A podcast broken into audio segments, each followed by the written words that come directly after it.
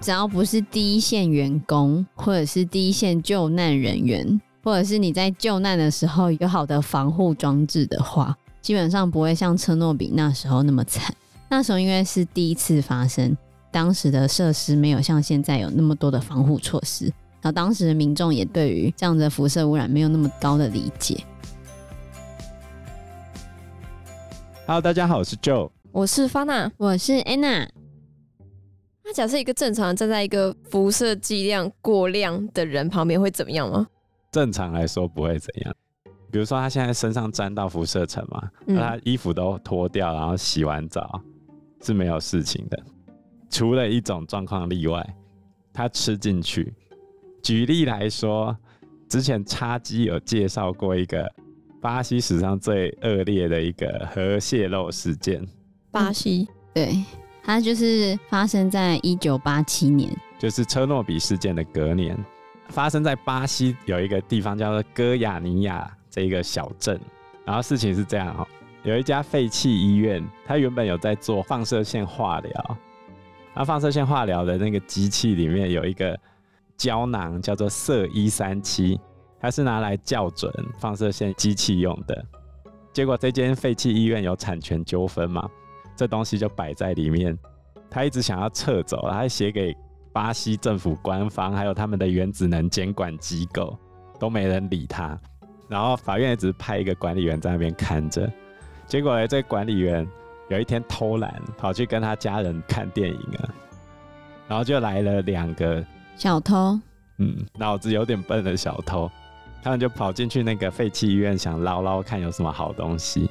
于是呢，他们就捞到那一颗色一三七的胶囊，他们就把它搬回家。搬回家之后呢，他们就想要把那个胶囊钻开来，然后真的钻出一个小洞，发现里面有发光的粉末，发光的蓝色粉末。然后他们就很兴奋，他们觉得削爆了，然后隔天就拿去卖给一个废弃物工厂的老板。废弃物工厂的老板拿到之后，他就想说：“哇，这真的很特别。”他觉得他应该发了，就把他的亲朋好友、隔壁邻居全部叫来，一起来欣赏这个会发光的东西的好东西。他还真的把那个胶囊敲开来，把粉末倒出来，分送给亲朋好友。但根本不知道那什么东西。他不知道，他觉得他发达了。然后呢？然后他弟弟得到最多嘛。他弟弟拿到这色一三七粉末之后，就拿回家撒在地上，要给他六岁的女儿惊喜。他六岁女儿回家之后就很开心，哇，灯关掉还会发亮，就开始玩那个粉末，然后把那个粉末涂在自己身上。接着他就在手没有洗的情况之下，拿着一颗鸡蛋就吃了，所以就把那个粉吃下去。对，所以后来这个妹妹连埋葬的时候都有问题。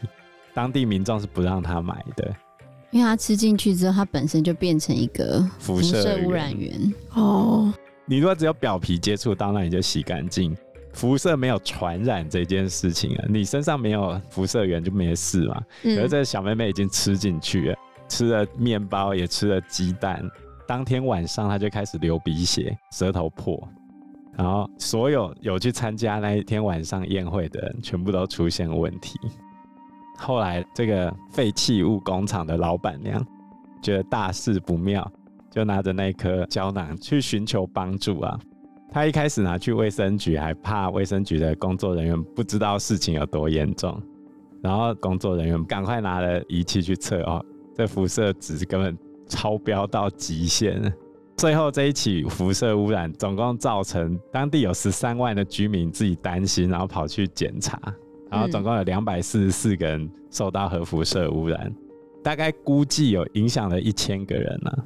那主要的症状就是癌症嘛，比较好一点的话就是截肢。一开始偷胶囊那两个家伙就是被截肢，手脚都要吗？他们两个一个失去了手指，另外一个失去手臂，这个还好啦。那个老板的老婆不是拿胶囊去卫生局吗？嗯。他是自己抱去的，刷身体，他后来也死掉了。最惨的是吃下去的那个女儿，他后来也是大概不到一个月之后他就死掉了。然后他要下葬的时候，数千名居民出现一起来抗议哦，怕污染土地是吗？对吧？所以后来用铅棺，铅棺用铅做成的棺材，可以阻隔辐射。对对对，因为色的半衰期要三十年，哦，要恢复到自然的话要上百年，针灸。对啊，很严重。这告诉我们要好好的学科学，真的，这也是不能乱偷东西吧？那边是贫民窟啊，哦，所以后来他们连那个当地的表层的土全部都挖起来，因为那边常常下雨嘛，怕下雨之后下去直接污染到地下水，而且那时候去检查的时候，其实已经下过雨了，所以有一大段时间从哥亚尼亚来的居民在巴西啊，你只要听到那个人来自哥亚尼亚，都会被歧视，因为这件事情，对啊，因为你不知道他有没有喝进去啦，哦。就跟那个可是会传染？等一下，他喝下去之后，oh. 他已经在肚子里面就排不掉啊！而且很多人对于辐射都有莫名的害怕啊，比较没有概念吗？就好像之前不是讲说手机讲一讲那个脑子就会长脑瘤，oh. 有听过吗？有手机我有听过。其实手机比吹风机好很多啊，啊，不然就不要吹风机嘛。啊，所以吹风机会有辐射吗？它本来就会有一辐射，那都 OK，不会怎样的啦。所以是头发不能吹太久，还是其实根本就没关系？那剂量很小，很小哦，并不是说今天你暴露在辐射中，你就会罹癌。哎、欸，你每天抽三十支香烟，一年就十三毫西弗了，真假吸？那你干脆不要抽烟，不吸吗？很多哎、欸，不是讲话。它只是罹癌的风险会增加，你没有一下子几万倍的那种下去，其实还好。比如说长崎跟广岛不是被丢原子弹吗？嗯，从长期追踪的研究来说啦，他们长期罹癌的几率并没有比较增加。以目前的国际辐射防护委员会的报告讲说，终身累积如果是一百毫西弗以下的剂量，并不会有任何器官或组织会表现出功能损伤的临床症状。另外一个是联合国的报告。联合国的报告说，你一生接收两百毫西弗的话，也不会造成任何具体的辐射伤害。所以刚才安娜讲那个抽烟，每天抽三十支的话，一年就是十三毫西弗。那你抽个十年，就一百三啊，多一点点而已。二十年，就上限是两百吗？两百也不会怎样。你如果连抽三十年，可能就会怎样吧？也还好吧，可是那一天抽到三十支，你先肺癌吧。哦，对对对对，那不是辐射值的问题，那是肺的问题。没错。车诺比事件的时候，轻度暴露的话，就长期追踪来说，也没有特别的离癌风险增加。啊，比较严重的是爆炸当下出现的状况，还有后续处理的人员吧。对，所以我们今天就是要来讲这个。人类史上所发生过最大的一场核能灾变，那福岛核灾嘞？它性质不太一样，车诺比一定比较严重，不过他们都是属于最严重意外事故等级的。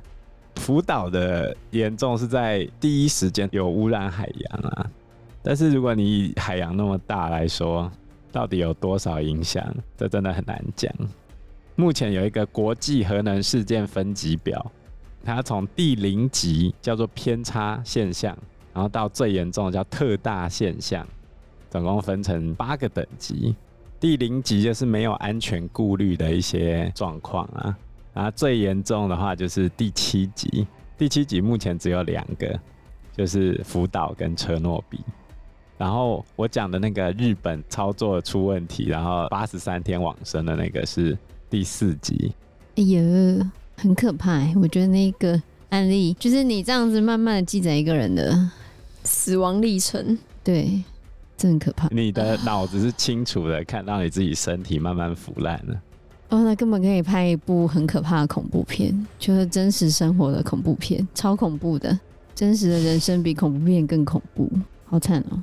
但是好歹可以好好的道别嘛，我觉得啦。哪有你后面都很痛苦，还好好的告别？先告别完，体无完肤。对啊，所以他最后只能打强力的麻醉，让他不要那么痛苦啊。可是又不能一直打，他就是一直打啊，不然嘞？就说那就是无效医疗啊，根本就不可以这样子，我觉得啦。好，那我们来讲车诺比事件。车诺比事件发生在一九八六年的四月二十六号凌晨。那原先呢，它本来是要做一个安全测试。首先，我要先解释一下，这个车诺比的盖法跟我们现在台湾的那个核一、核二、核三是不一样的。因为车诺比这个发电厂，它是军队跟民间都要用的，它有军事用途存在。所以它牺牲了安全的设计，像我们台湾外面一定会有一个为主体，车诺比它的没有。然后我们台湾现在使用的核电厂控制反应速度是用水，可以让它直接减速。一般来说急停的话，只需要二点七八秒而已。但是车诺比它的减速方法是要把石墨棒插进去，如果没有控制好的话，石墨会烧起来。啊，车诺比就是发生这个事情，然后爆掉，把屋顶爆开，所以才会那么严重。车诺比的急停需要的时间是台湾的快要十倍，二十秒才能停下来。那他当初就是要急停，结果失败。在四月二十六号凌晨当天晚上，他本来是要进行一个安全测试嘛，结果安全测试失败之后。他们就要赶快进入急停的程序，结果没想到石墨插进去之后，燃料过热熔毁，然后石墨就开始燃烧，它就停止不了了。当时候的所有保护系统都被强制关闭，因为在测试嘛。结果整个反应器产生了大量的蒸汽跟一氧化碳，除了第一波石墨烧起来之外，再加上蒸汽、一氧化碳，就发生第二次爆炸。然后就整个把屋顶掀飞出去。这时候，在旁边的那个城镇普里皮亚特就看到车诺比那边发出了很亮的光，于是第一波出去的就是消防队员了。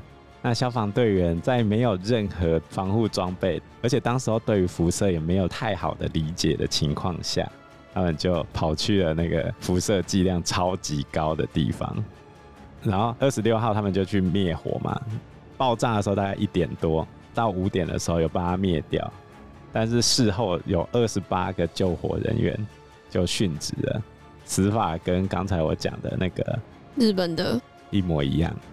这时候苏联最先做的事情是封锁消息，然后因为那个辐射层整个爆上去嘛，然后天空就很多灰尘混合着那些喷发出去的物质啊，石墨这些灰尘。当地居民很多人携家带眷带着小孩去看，有点下雪的那种感觉。四月的时候嘛，他们就觉得哎，四月还可以看得到雪，不错。他们就跑去那边看。那是辐射层吧？当然啊，就沐浴在所有的辐射层下面。当地的居民，赶快洗澡应该。呃，这边稍微讲一下，如果你遇到核泄漏事故，或者是被丢原子弹的时候怎么办？怎么办？躲在房间里面。你必须尽快的吃下碘片。碘片。对，碘，让你的甲状腺不要去吸收辐射线，跟辐射线产生反应，它会有帮助，避免你癌变。所以家里要准备碘片，就在那个核电厂附近的 哦，是这样吗？可是我们如果那个北部的爆炸，我们方圆几没有那么严重啊。所以如果北部核电厂爆炸，整个台湾应该就。不会，应该是到新竹以北，新竹以北。等一下，您就说新竹以北。等一下，我要讲哦，我们台湾的核电厂不会发生这样的爆炸，好不好？哪会？我们在地震带上面。是这样啦。对啊，你看，你难说。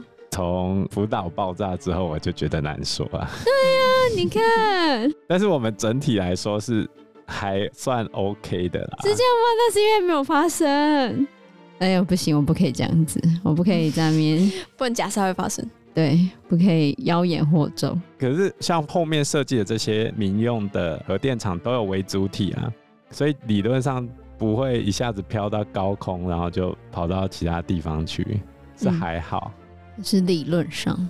不会的，好，没那么严重，好不好？而且又不是接受辐射马上就罹癌，可是接受多吧？可是辐射值很高的话，会死的很惨哎。对啊，听刚那个死法真的超惨的。车诺比当初受辐射影响的大约有六十万人，就是比较显著影响区域有六十万人。他的终身罹癌致死只是微幅增加几个百分点，哎，比你抽烟来的少。啊，所以你只要不是第一线员工，或者是第一线救难人员，或者是你在救难的时候有好的防护装置的话，基本上不会像车诺比那时候那么惨。那时候因为是第一次发生，而且距离现在很久之前，当时的设施没有像现在有那么多的防护措施。然后当时的民众也对于这样的辐射污染没有那么高的理解，然后当时紧急状况之下派过去的人都没有做任何的防护措施，就接受那么高的辐射剂量，所以才会死的那么的惨，是吧？嗯，主要是封锁消息的问题。第一个步骤就是，假设是我们现在遇到核外泄事件，我们第一步一定是先冲去吃碘片嘛。好，那我现在碘吃下去之后，我不要到户外去。墙跟你的窗帘其实都有一部分阻止辐射层飘到你家的作用，可以阻隔。对，然后尽可能的迅速离开核污染的区域。只要你不是在旁边，基本上呢影响就会小非常多。然后身上所有有可能沾到的东西都立刻全部丢掉，都不要再碰了。那你这样讲，金山万里那边人怎么办？金胸博。就说有为主体嘛、啊。好了好了，不可以，我们不可以这样妖言惑众。你要知道，辅导事故的时候，它的为主体都有保持功能哦。它总共有三部机组发生事故，但是它的核外泄只有百分之一，然后总辐射量也只有车诺比的十分之一而已啊。哦，要科学好不好？科学。可是大家都会受到那个可怕的画面影响，然后那个记忆就会深植人心。所以只要想到核事故的话，就会回想到那个画面，还回想到当时的人民遭受到的可怕的结果，开始恐慌。对，然后就开始恐慌。而且我们的设计方式啊，如果不是太夸张，就比如说现在直接被射爆那个微主体，只要微主体没挂，即使发生最严重级别的核子事故。还是可以把辐射剂量控制在每年一毫西弗的限度之内啊，还好吧？OK 吧，各位？哦，是还好啦。就是说，因为车诺比事件的影响实在是太严重了，才让大家对于受核辐射影响有很高的恐惧感，人心惶惶。对啊，所以后来也因为他封锁资讯的关系啊，他们去测辐射外泄量的时候。往苏联高层那边去报的时候，他们报的辐射量没有那么高，而实际上那个量呢，是他们拿来测的那一台机器的上限值。我已经超过上限了，可是你他已经破表了，他已经破表了，他就报上限值。这个我又要讲另外一件事情。其实现在像福岛，他们逐渐要开放观光嘛，车诺比他们也有黑暗旅游，可以让你去玩。然后它上面都会有那个板子，跟你讲说现在这个地方的辐射量是几毫西弗吗？是骗人的吗？哎呀，可是很多人去玩呢。他们测试的那个量啊，之前日本记者有去车诺比玩，然后他们自己买了一个测定器去测，是比那个看板上的数字高了几倍。几倍？那多很多哎。对啊。那是人体可以人？那是人体可以容许范围吗？都去晚了就不用怕了是吗？你要看时间呐、啊，就是你不要玩太久也还好啊。法拉利不是很想去，阻止。法拉利为什么会想去？我不懂啊。先吞个点片再去啊。对，先吞碘。不是法拉利，那干嘛一直很想去？我也不懂，他就是很有兴趣。是他喜欢黑暗旅游、黑暗观光。他是因为看的那个核爆家园吗？对。真的、喔，对，虽然是核爆家园的忠实爱好者，有嗯有一点，然后他就受到他的影响。这个核爆家园里面还有一些其实是夸大。哦，所以核爆家园它是一出剧，不是纪录片。五集哦，它是剧啦，哦，它是剧。有一些情形是夸大，比如说他第一波的员工突然受到过量的辐射照射嘛，然后他身上就开始爆血，嗯，其实不会瞬间就爆血出去，不会那么快，你顶多就是红红的这样子而已。哦，就他的死法是像我们刚刚讲的那个日本核灾事故的死法，没有，还有更严重的，他是当场可以干掉你的，当场，对，但是不是那个样子炸血出来死掉，那是要怎样？所以他当场是你整个人皮肤会直接垮下来，然后就这样瘫在地上吗？等于是你皮肤整个被烧烂掉啊，但是伤口不太一样啦。嗯、因为时间关系，我们这一集节目就到这边喽。有任何的建议都可以在留言区告诉我们，或者是直接在 Facebook 或者是 IG 留言我们，我们都会回应你哦。那我们这一集节目就到这个地方喽，谢谢大家，谢谢大家，拜拜，拜拜，拜拜，拜拜。